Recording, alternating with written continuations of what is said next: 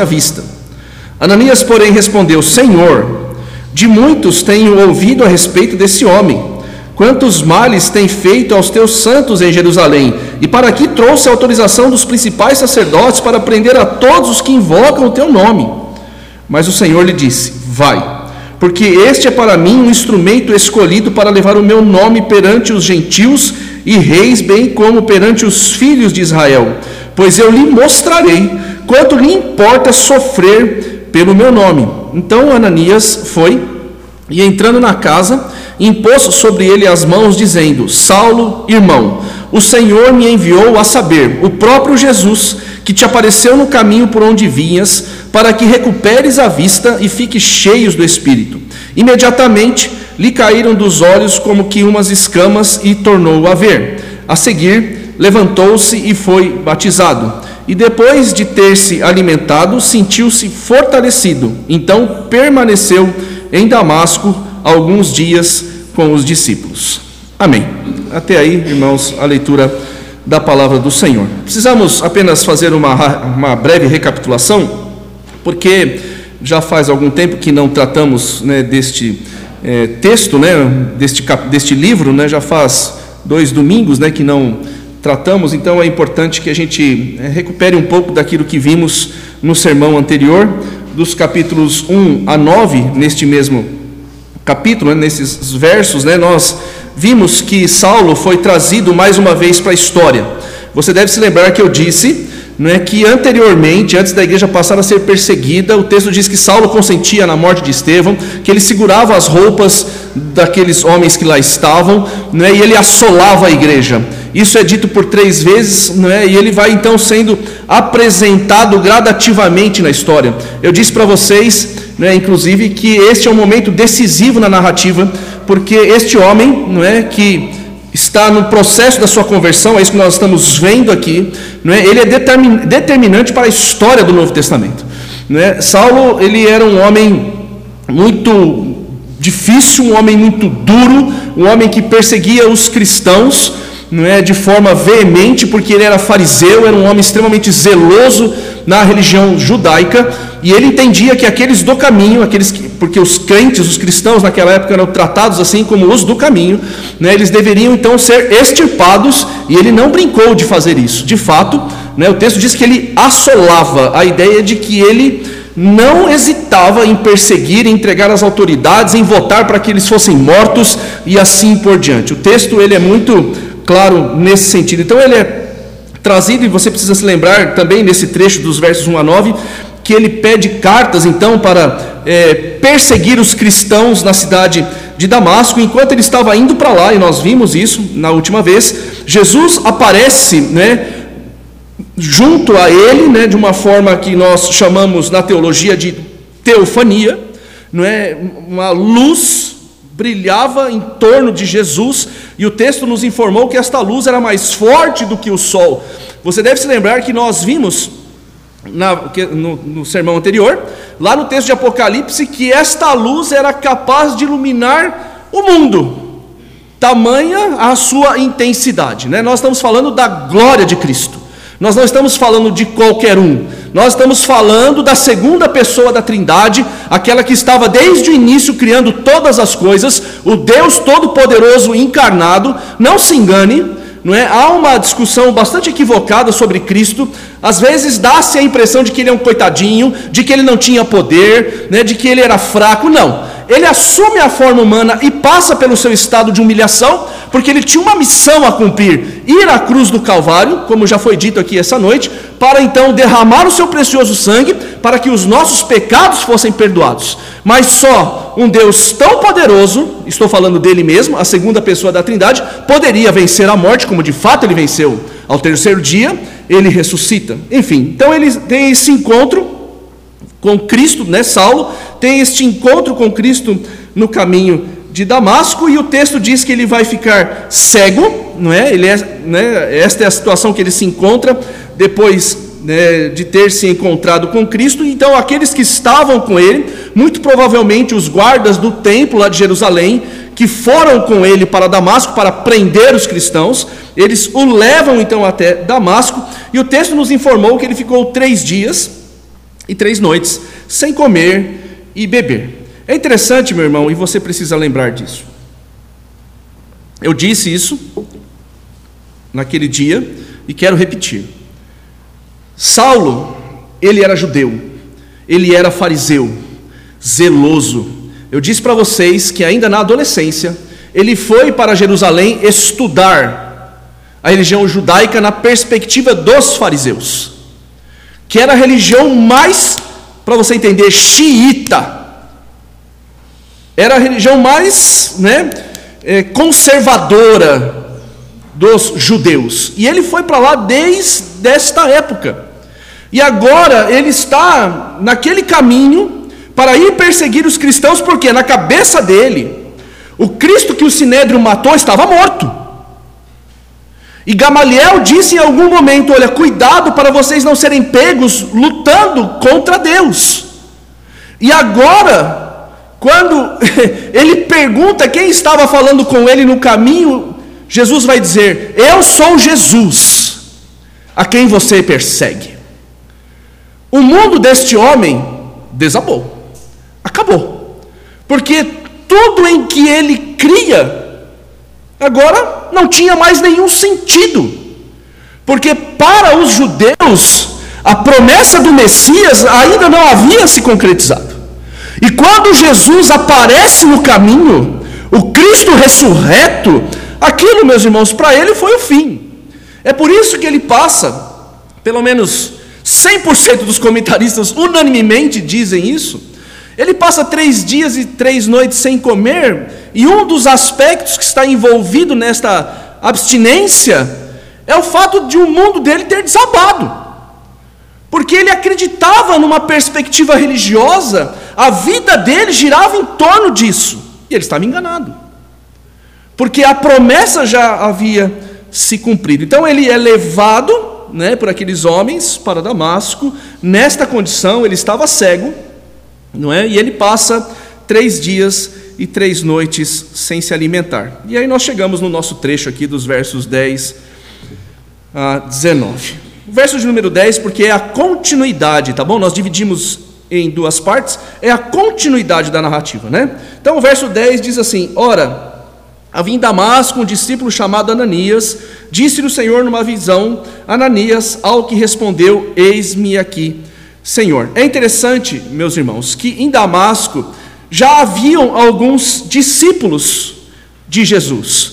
O texto já nos informou sobre Ananias, o texto nos informa sobre Judas, e se você olhar no final do verso 19, não é? O texto diz isso também, que Saulo vai permanecer em Damasco com alguns dos discípulos. Nós não sabemos como o evangelho chegou até lá, nós não sabemos. Efetivamente, nós não temos esta informação de forma precisa, né?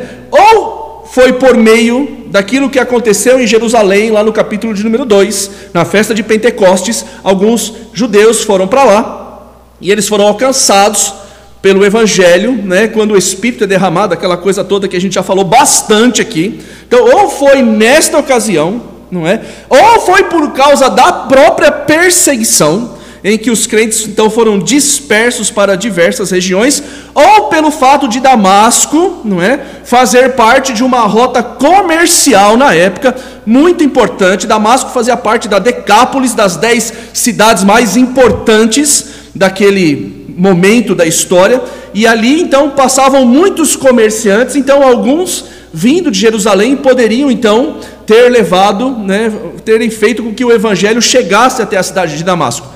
Enfim, nós não sabemos. Mas estas três hipóteses, muito provavelmente, são as que mais se encaixam neste contexto. Né? Enfim, e o texto é, diz ou nos diz que Jesus aparece, não é? para Ananias por meio de uma visão. É isso que está escrito aí no verso número 10. Disse-lhe o Senhor numa visão. Deixa eu te dizer uma coisa. A palavra Senhor utilizada no Novo Testamento, quase 100% das vezes trata-se de Jesus. E aqui fica claro, porque no verso 17, se você quiser olhar lá mais uma vez, o texto diz: Então Ananias foi entrando na casa e pôs sobre ele as mãos, dizendo: Saulo, irmão, o Senhor me enviou, a saber, o próprio Jesus, que te apareceu lá no caminho e assim por diante. Então, o que nós percebemos claramente aqui é que Jesus aparece né, a Ananias ou fala com Ananias por meio de uma visão. E é interessante, e a gente vai observando os comentaristas, e tem coisas que às vezes a gente não percebe, né? Mas ele chama Ananias pelo nome. É interessante isso. Eu não sei se isso te chama atenção, mas ele chama Ananias pelo nome, porque ele conhece todos os seus discípulos. E Ananias, ele vai aparecer nesse momento na história e vai desaparecer. A gente não sabe quase nada dele. Você vai perceber na narrativa dos Atos que muitos personagens são determinantes, mas eles aparecem pontualmente e logo eles desaparecem. Por exemplo, o eunuco etíope. Nós vimos da sua conversão, ele de fato vai embora para a sua região, ele deve ter né, repartido o evangelho, mas nós não ouvimos mais ou não lemos mais nada sobre ele. A história de Ananias, de Judas, inclusive, aqui, a mesma coisa. São personagens que aparecem pontualmente na história e desaparecem. Por quê? Porque o texto sagrado, meus irmãos, ele sempre aponta para Cristo. É verdade que alguns né, vão ser personagens mais importantes, e no nosso caso aqui sabemos: Paulo. Depois de Pedro, Paulo. Não há nenhuma dúvida nesse sentido aqui na narrativa. Mas o texto, meus irmãos, ele tem uma finalidade. A escritura sagrada, ela tem uma finalidade, que é que, os, é que o Senhor seja conhecido e glorificado. Nada menos do que isso, e nada mais do que isso. Diferentemente do que a gente às vezes vê por aí, pessoas arrogando para si uma determinada posição e glória que não lhes pertence. A glória é toda do Senhor, porque Ele é o Senhor, Ele é o Criador, Ele é o sustentador, e assim por diante. Então veja, ele chama Ananias pelo nome, e a resposta dele, no final do verso 10, qual que é mesmo, irmãos? Eis-me o quê?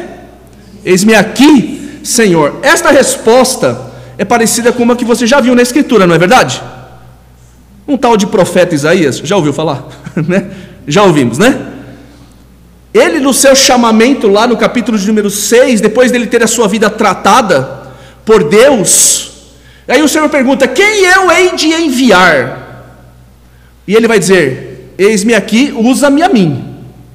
Aqui a construção é muito parecida, e esta construção revela algumas coisas importantes para você e para mim essa noite. Veja, o Senhor está chamando o seu discípulo por meio de uma visão, não é? Chamando-o pelo nome, e o seu discípulo responde prontamente. Não hesita. Ele vai dizer: "Eis-me aqui". É rápido, não fica titubeando, não é? A ideia de responder rapidamente, e ele usa o termo Senhor, é para mostrar a sua submissão e obediência, mesmo que sejam parecidas, mas não importa. Então, esta construção, quando o texto usa eis-me aqui, isto revela do servo do Senhor, do discípulo do Senhor, a prontidão, a rapidez, a submissão e a obediência. Não tem aquele negócio, ah, vou ver se eu tenho tempo. Peraí, deixa eu ver aqui Jesus na minha agenda, peraí. Vou ver se eu encaixo o Senhor aqui num dia, numa hora. Quem sabe? Se eu não tiver de mau humor, né? Assim nós temos visto neste tempo, meus irmãos, um Cristo que não é obedecido, que em alguns lugares, inclusive, ele é que tem que obedecer. É impressionante, meus irmãos, eu acho, para falar pouco, de extrema arrogância, pessoas orando, determinando o que Deus deve fazer, como se ele precisasse da determinação de alguém para fazer algo. Parece que esse Deus não é tão santo e não é tão é, onisciente como nós ensinamos ou como a Escritura o apresenta. O texto ele é muito claro nesse sentido. Ananias, vejam, e nós estamos no início do cristianismo. E Ananias já tinha entendido isso. Quando o Senhor o chama pelo nome, eis-me aqui, Senhor, ou seja, estou pronto, o Senhor é o Todo-Poderoso, eu sei o que o Senhor fez, e por saber disso, estou aqui para obedecer. É interessante a gente perceber isso, porque Jesus claramente, meus irmãos, vai lhe dar uma ordem. Veja o verso de número 11. O texto diz assim: Então o Senhor lhe ordenou: Dispõe-te, vai à rua que se chama Direita, e na casa de Judas, procura por Saulo, apelidado de Tarso, pois ele está orando. O texto mostra que Jesus lhe dá uma ordem, porque é Ele quem manda, e nós, que temos bastante juízo, o que? Obedecemos. A Escritura, meus irmãos, ela trata o Senhor Jesus é desta forma, Ele é o Senhor. Né? Nós já vimos na narrativa lá em Atos, capítulo, agora não lembro exatamente o capítulo, que o Senhor colocou todas as coisas debaixo dos pés dele. Ele tem toda a autoridade. Diferentemente do como já lhes disse, do que a gente vê, vê por aí. Então, ele manda e nós obedecemos. Não existe um Jesus pedindo ou implorando por favores. Tipo assim, venha, creia em mim. Eu preciso tanto de você, Jesus falando. Por favor, venha para a igreja.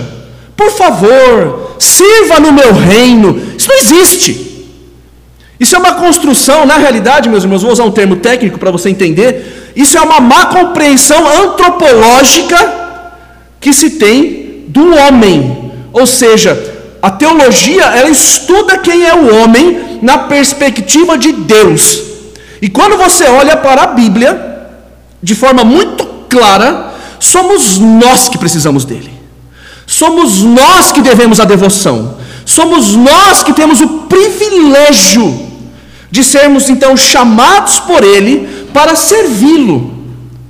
Nós não estamos fazendo um favor para Jesus aqui essa noite. Você e eu é que temos o privilégio de deixarmos a nossa casa e nos encontrarmos aqui, porque nós estávamos perdidos nos nossos delitos e pecados, e Deus mudou a história da nossa vida. Louvado seja o Senhor por isso. E esta deve ser a motivação do seu e do meu coração. Nada menos do que isso. Acharmos que nós estamos fazendo alguma coisa porque ele não, ele não precisa de nada, somos nós que precisamos. Por isso nós devemos fazer em obediência, nos esmerarmos e fazermos o melhor que estiver ao nosso alcance mesmo. Porque isso reflete exatamente que nós sabemos quem nós somos nesta relação. Ele é o Senhor. Ele não está implorando ou precisando de alguma coisa. Se você e eu estamos aqui, e no caso de Ananias isso fica muito claro, é porque nós já entendemos que ele deve ser servido por causa daquilo que ele fez. Ele é o Senhor, ele é rei e nós somos os seus servos. E aí veio a ordem, né? Vá então à casa de Judas, lá na rua direita, não é aquela ali na 25 de março, não, hein? Por favor, hein? É longe de lá, né? E vá à rua direita, porque Saulo, o texto nos informa, não é? Procura por ele lá, porque ele está orando. É interessante, meus irmãos, que o fato dele estar orando, Saulo, nesta casa, o texto já mostra que há uma nova visão acontecendo. E agora ela parte do próprio Saulo, ou Paulo, como você quiser, não é? O texto diz que ele estava orando, e o verso de número 12 diz que ele viu entrar um homem chamado Ananias e impor-lhe as mãos para que recuperasse a vista. É impressionante nós percebermos que estas visões elas estão acontecendo agora de forma recorrente. Aconteceu no caminho, aconteceu com Ananias e agora aconteceu mais uma vez com Paulo ou com Saulo. Ele então tem a visão de que este Ananias iria entrar lá impor-lhe as mãos para que ele recuperasse a vista. Mas é mais do que isso. Como eu já lhes disse, Saulo estava orando.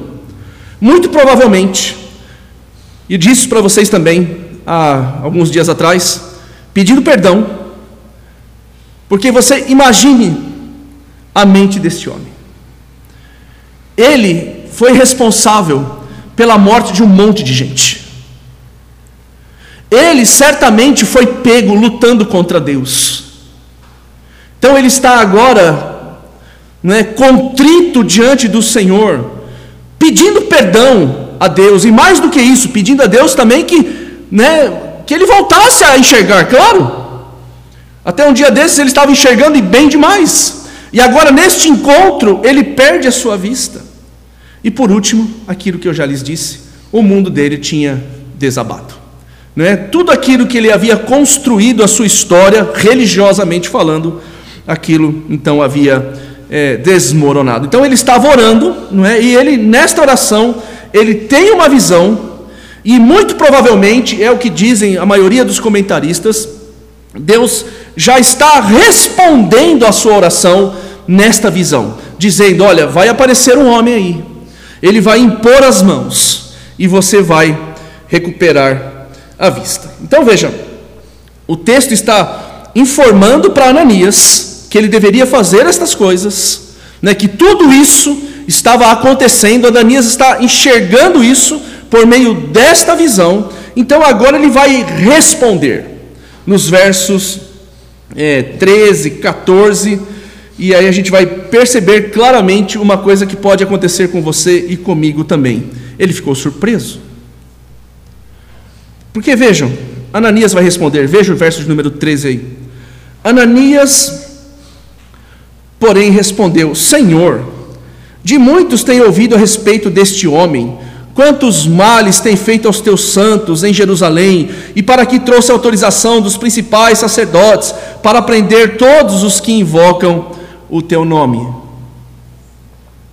Aqui, meus irmãos, não é sinal de rebelião, de rebeldia, não é nada disso. Ele ficou surpreso.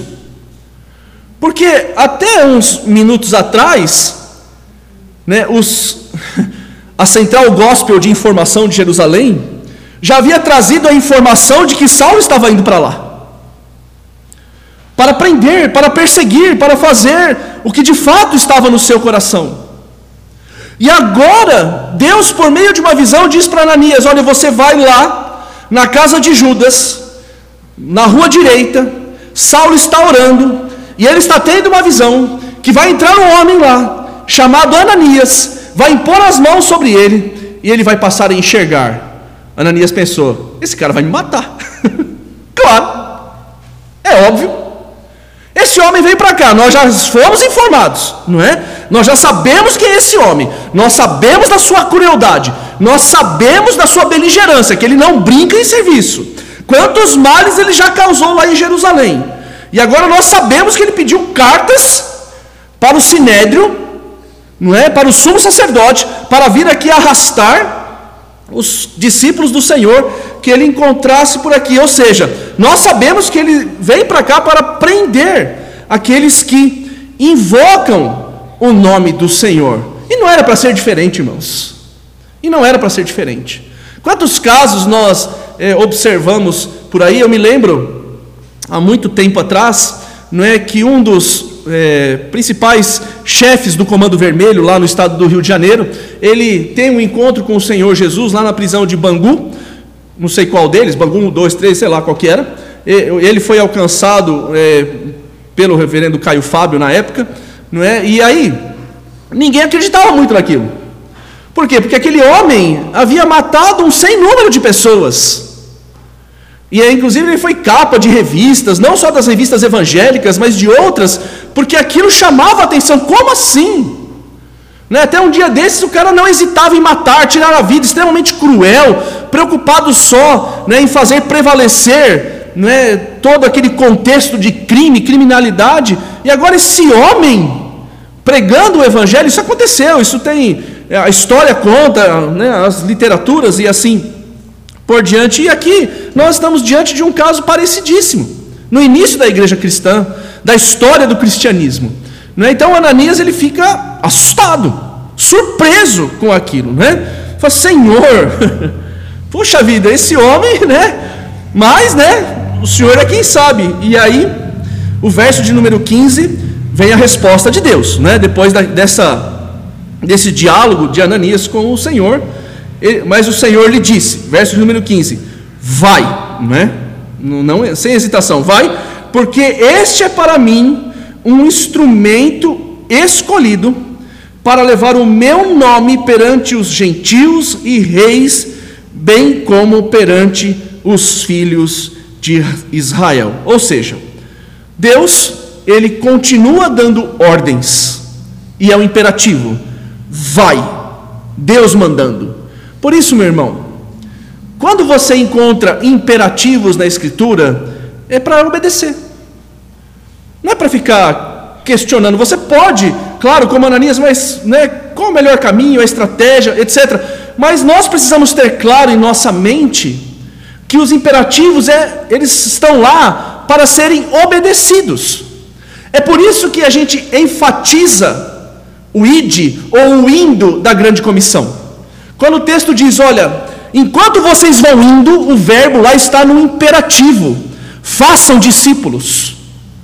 E assim por diante, você encontra várias ordens no texto sagrado e elas devem ser obedecidas. E o texto diz: "Vai", não é? O Senhor diz: "Vai, porque este é para mim um instrumento escolhido para levar o meu nome perante os gentios e reis, bem como os filhos de Israel. É interessante, meus irmãos, que Deus está dizendo para Ananias: vai até lá, porque você não conhece todas as coisas.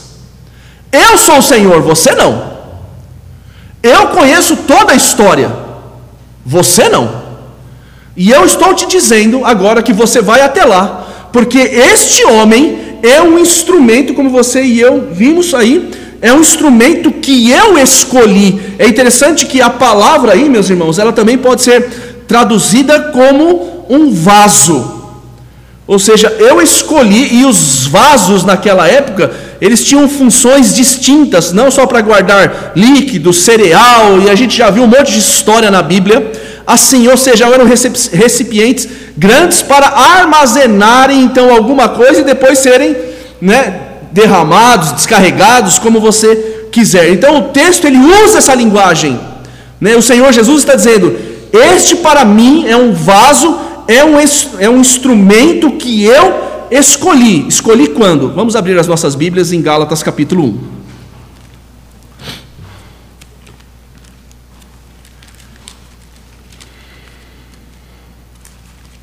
Gálatas capítulo 1.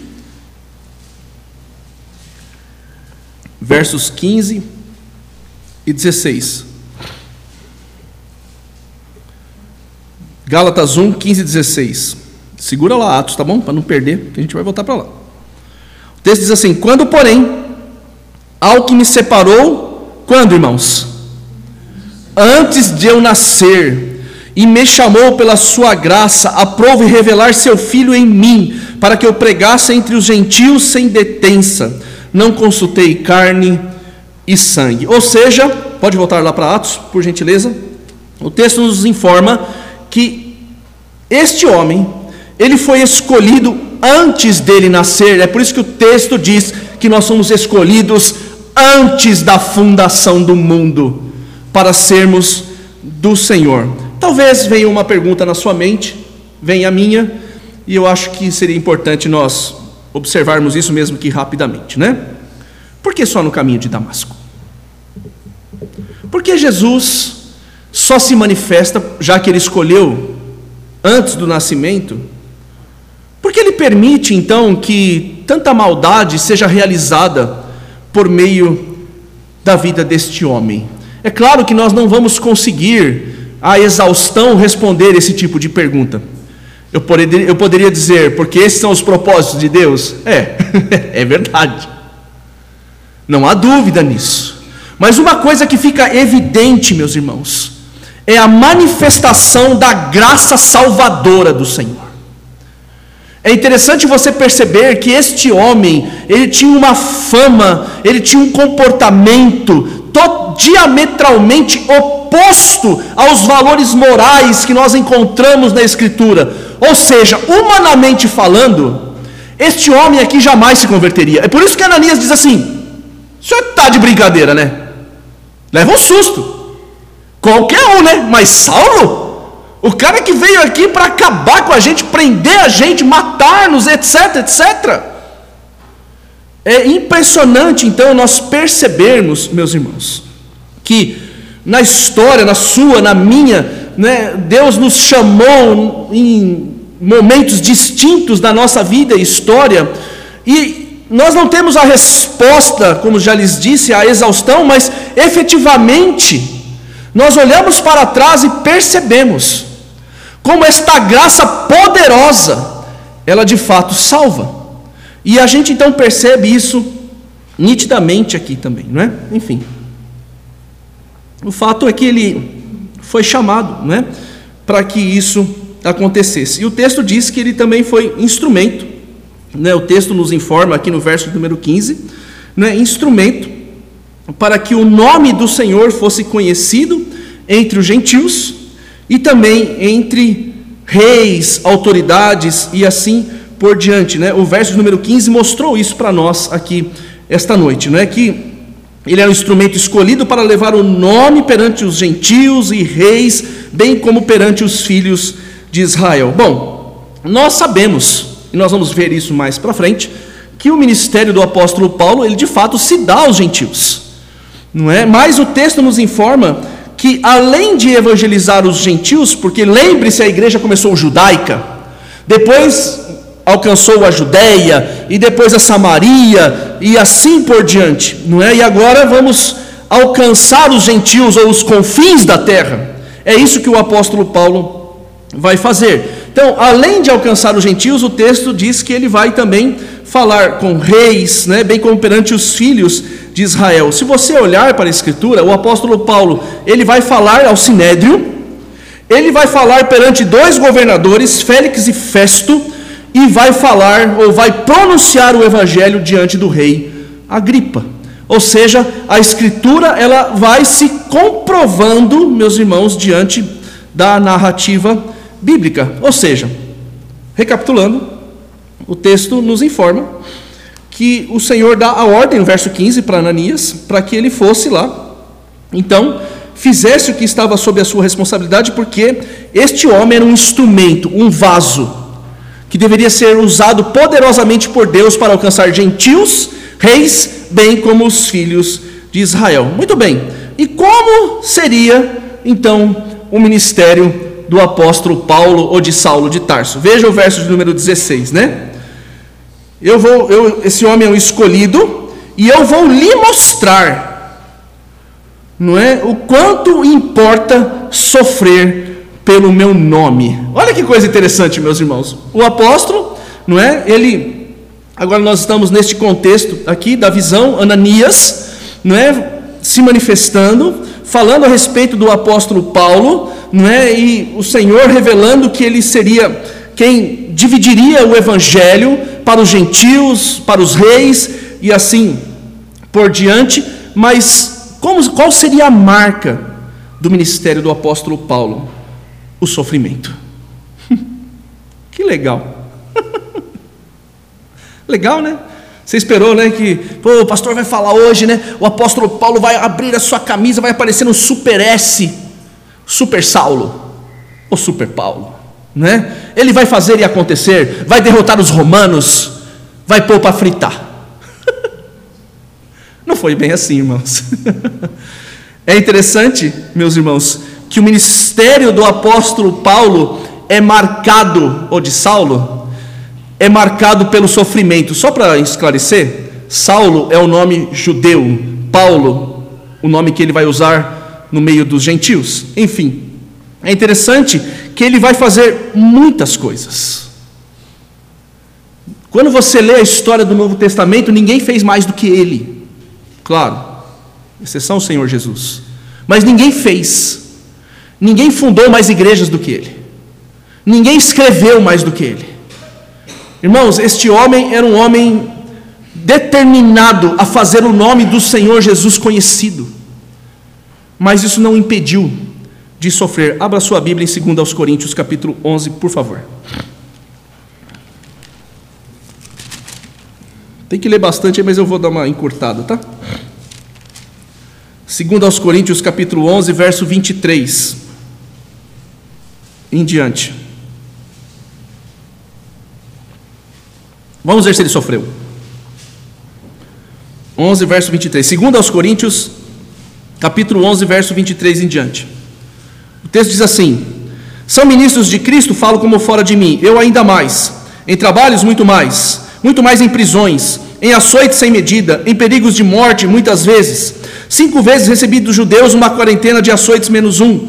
Fui três vezes fustigado com varas e uma vez apedrejado. Em naufrágio três vezes. Uma noite e um dia passei na voragem do mar em jornadas muitas vezes, em perigos de rios, em perigos de salteadores, em perigos entre patrícios, em perigos entre gentios, em perigos na cidade, em perigos no deserto, em perigos no mar, em perigos entre falsos irmãos, em trabalhos e fadigas, em vigílias muitas vezes, em fome e sede, em jejuns, muitas vezes em frio e nudez. Além das coisas exteriores, ao que pesa sobre mim diariamente, a preocupação com todas as as igrejas. Por isso, meu irmão, eu pelo menos nunca lhes enganei. Tenho certeza, tenho a consciência clara e limpa diante de Deus. Seguir a Cristo, viver para o Senhor, ser chamado para ser discípulo de Cristo, envolve também sofrimento. Nós experimentamos as glórias, sim, em certa medida, nesta nossa jornada, durante a nossa peregrinação, sim, não há dúvida. Mas não significa que nós não vamos passar por nenhum tipo de sofrimento. Não é isso que a Bíblia ensina. E o apóstolo Paulo é o exemplo concreto disso. O texto está dizendo, Jesus está dizendo para Ananias: vai, chama este homem, porque ele é um vaso, um instrumento importante para mim. Eu vou fazer o evangelho conhecido no meio de muita gente, inclusive das autoridades, por meio da vida dele.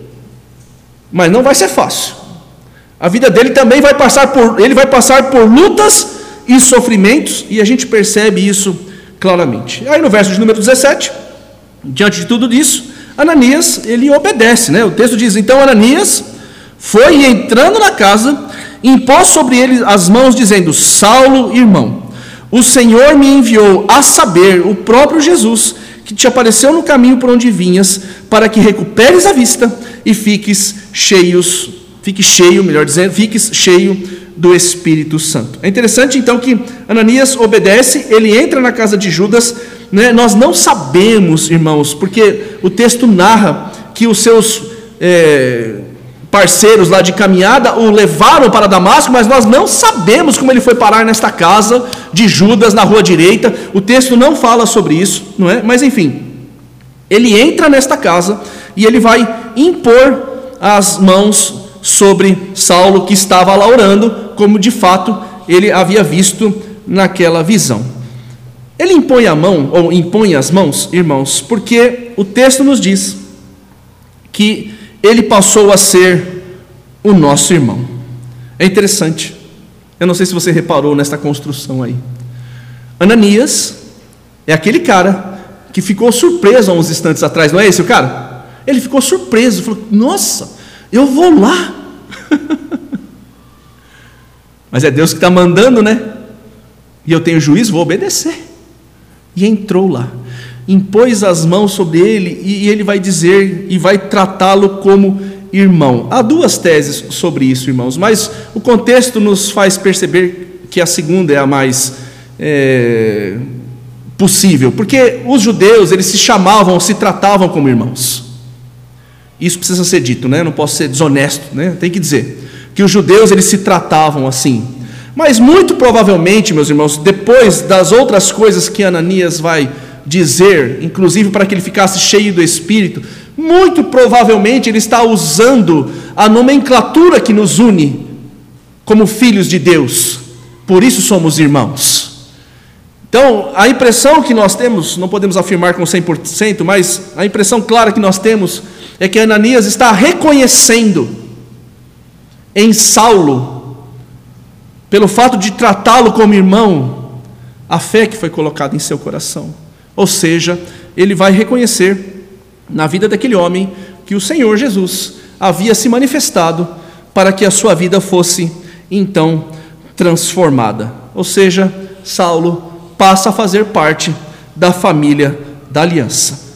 O texto também diz que ele impõe as mãos para que ele recuperasse a vista, ou seja, para que ele fosse curado. E também para que ele fosse cheio do Espírito Santo, ou seja, recebesse a capacitação, a coragem, não é, para realizar a missão que estava sobre ele e sobre toda a igreja, pregar, ser aquela testemunha que nós vimos lá em Atos capítulo 1, verso 8, quando o texto diz: vocês vão ficar em Jerusalém até serem revestidos do alto, e aí vocês, vocês serão minhas testemunhas quando vocês receberem este poder, tanto em Jerusalém, na Judéia, Samaria e até os confins da terra. E Saulo, ele já foi proclamado aqui que ele faria, realizaria esta missão, de fazer o nome do Senhor conhecido. E não existe, meus irmãos, ninguém que consiga realizar a missão que nos está destinada, sem o Espírito encher o nosso coração e a nossa alma de coragem, de ousadia, para que assim façamos. Nós temos falado isso recorrentemente. E olha, eu acho que Paulo foi bem cheio. Porque este homem, não é? Ele, como nós já falamos, fez e aconteceu em nome deste evangelho. O texto isso vai se confirmar, porque o verso 18, se você puder olhar comigo, caminhando para o final, diz que ele foi imediatamente curado. O texto diz aí, ó, imediatamente lhe caíram dos olhos como, umas, como que umas escamas e ele tornou a ver. Então, ou seja, ele foi curado na hora. E aqui você deve se lembrar daqueles sinais, prodígios que nós falamos tantas vezes aqui, mais uma vez, confirmando a pregação não é? E agora nós estamos falando nada menos de que Saulo, né? o nosso famosíssimo apóstolo Paulo, ele também, ele, ele é alcançado por este evangelho e fica mais evidente ainda quando ele é curado. Agora de forma singular, rapidamente, não é? Não tem esse negócio a quem sabe, não. Jesus disse: "Vai lá e faz, impõe a mão e ele vai ser curado" e de fato acontece aqui. Ou seja, mais uma vez, um sinal e prodígio, confirmando, autenticando a mensagem poderosa, transformadora do Evangelho.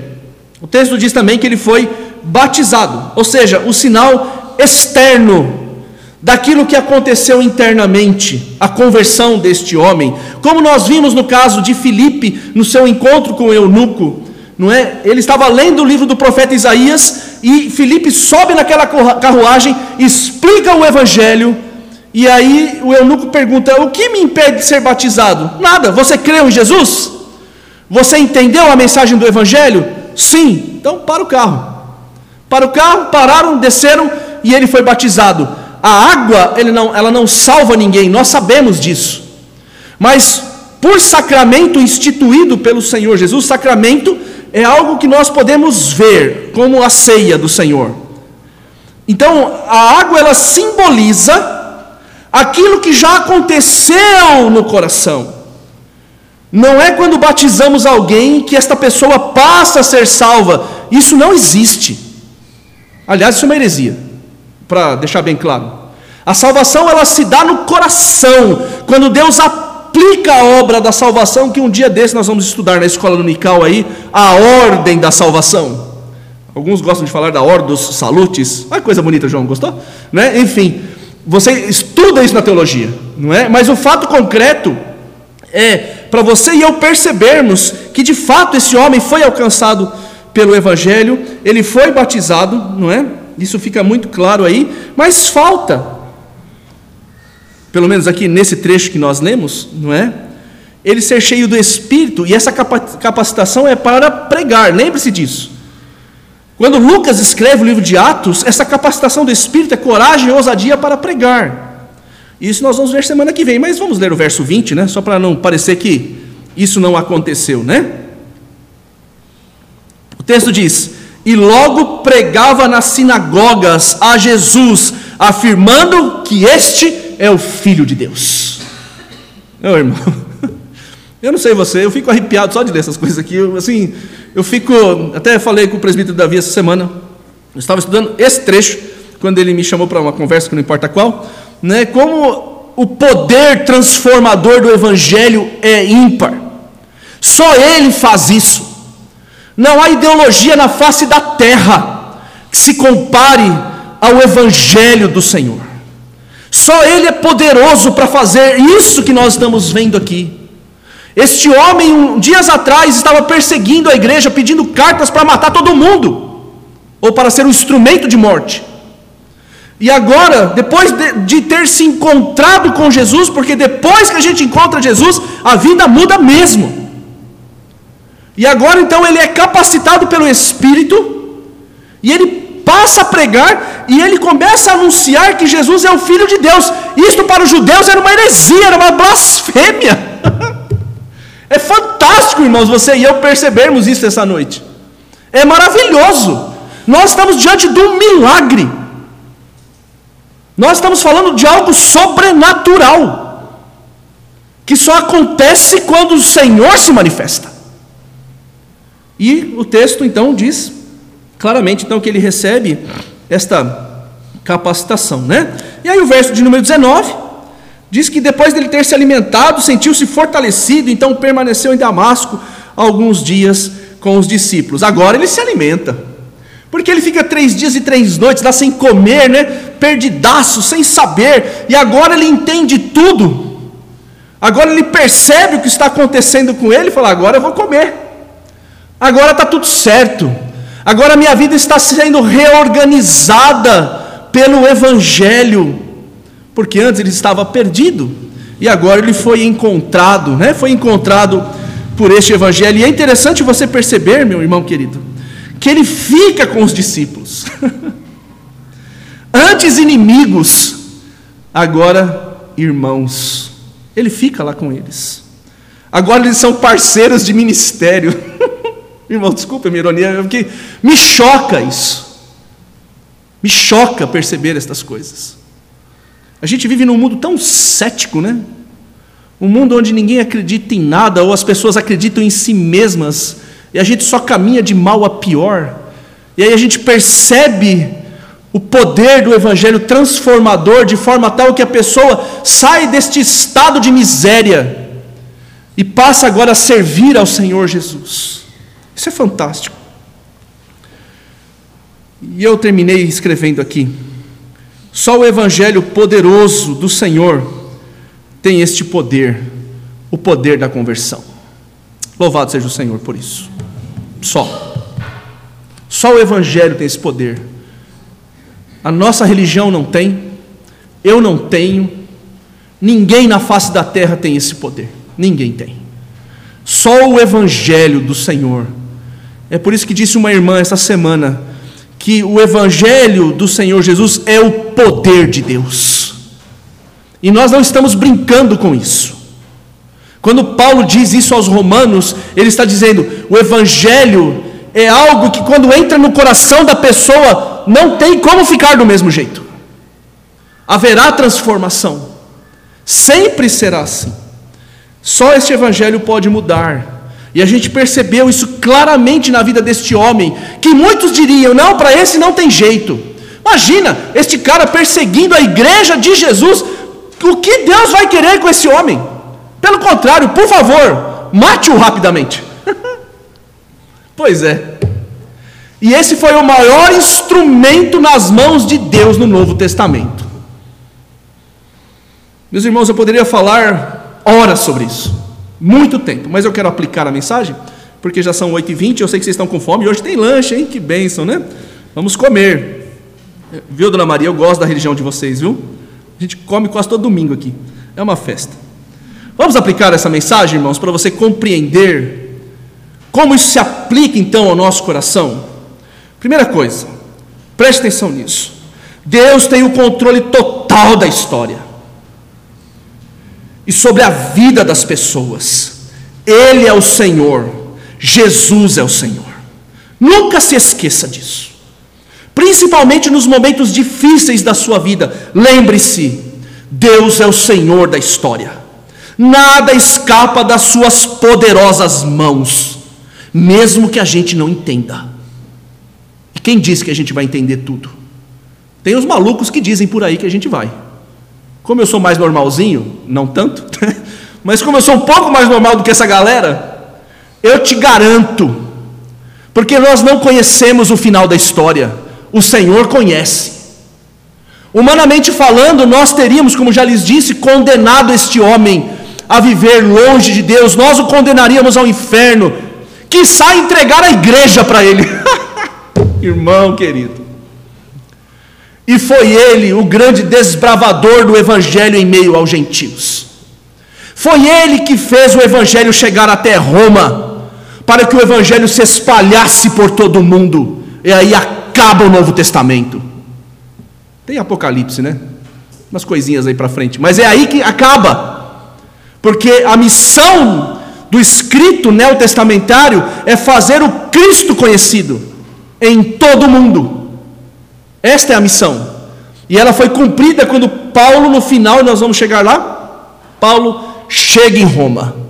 E o evangelho é conhecido naquele lugar. Lembre-se, Jesus é o Senhor. Desconstrua essa imagem do Jesus coitadinho. Desconstrua essa imagem do Jesus que precisa de você e de mim.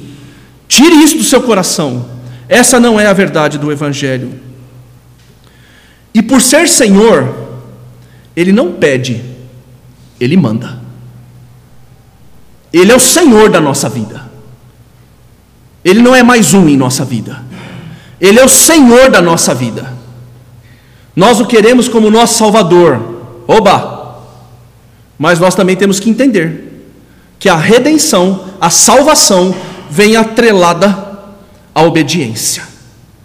A característica, uma das características dos crentes genuinamente convertidos é a obediência. Vamos acertar sempre? Não. Vamos ser obedientes o tempo todo? Não. Mas o nosso coração quer obedecer. Nós queremos obedecer. Nós queremos fazer a vontade de Deus. Eu, quando pastor lá prego, fico constrangido porque eu não estou fazendo a vontade de Deus, não estou sendo obediente. Isso significa que você é crente, meu irmão. Agora, se você ouve mensagens como esta e nada arde no seu coração, então alguma coisa precisa ser revista. Precisa. Precisa revisitar o compromisso com o Senhor, porque é Ele quem manda não somos nós. Nós somos servos, agora obedientes. Por isso que quando ele manda, o nosso comportamento deve ser igual ao de Adanias: obedecer. Outra coisa que a gente precisa aprender, meu irmão, preste atenção agora, viu? Nós presbiterianos pagamos um preço muito alto por causa disso que eu vou dizer agora para vocês. Não há ninguém, ninguém que possa resistir ao chamado do Senhor Jesus. Ninguém. Isso nós chamamos na teologia de graça irresistível. Se Deus está chamando você para servi-lo, esquece. Você vai servi-lo. Não tem conversa. É interessante, e se você me permite, eu vou contar isso. Não é uma história que eu gosto muito, não, mas eu vou contar. Meu irmão, se tinha uma coisa que eu não queria para a minha vida, é ser crente e pastor. Eu já falei isso para vocês. Por causa do exemplo que eu tinha dentro da minha casa. Se tinha algo que eu não almejava, Augusto, querido, era ser crente e muito menos ser pastor. Você pode ter certeza disso que eu estou te falando. Eu olhava para o Evangelho, minha mãe era crente, minhas irmãs eram crentes, a mocidade da igreja fazia campanha na minha casa e eu sabia que tudo aquilo era uma grande armadilha para que eu ouvisse o Evangelho. eu sabia de tudo. Eu sempre tive uma percepção extremamente aguçada, irmãos. Sempre. A verdade é que às vezes eu sou enganado, eu reconheço. Mas eu percebia isso. E quando eu percebia, eu dava um jeito de sair fora. Até um dia que eu estava no caminho, mas não era o de Damasco. Era do Carrefour para minha casa. Carrefour, Damasco, né? mas enfim. Eu indo do Carrefour para minha casa, já contei essa história para vocês. E o Senhor entrou no meu coração. E já se vão 32 anos desta caminhada, daquele dia. E eu dizia: jamais. O dia que eu encontrei os meus amigos, meus amigos, né? Que andavam comigo naquela época, e nós chegamos numa mesa de bar, eu contei isso para alguém esses dias, e eu pedi um suco de laranja, os caras falaram: você está louco? Esse suco vai te matar. Isso te faz mal, você não está acostumado com isso aí. Isso vai acabar com a sua vida. Eu falei, não, vou tomar esse suco aí mesmo, né? Enfim, e assim foi. E assim tem sido. É verdade, com alguns erros ainda durante a jornada, faz parte. Essa é a nossa vida com o Senhor. Por isso, não há quem resista. Não tem como resistir. Se Deus está falando ao seu coração e você ainda não reconheceu Jesus como seu Senhor e Salvador, hoje é o dia, nós estamos anunciando isso. E veja, Saulo ele estava perdido, achando que estava fazendo certo, estava errado. Agora ele encontrou o caminho correto para a sua vida e para a sua história. Por isso ele passa de, ele deixa de ser perseguidor da igreja e passa a ser perseguido. Com muita alegria, né? Cristo, meus irmãos, falando, né, daquilo que aconteceu com Paulo, Saulo, ele nos dá uma nova vida. Ele nos dá uma nova perspectiva. Ele nos dá uma nova cosmovisão, uma nova forma de enxergar todas as coisas. Por isso não tenha medo do passado.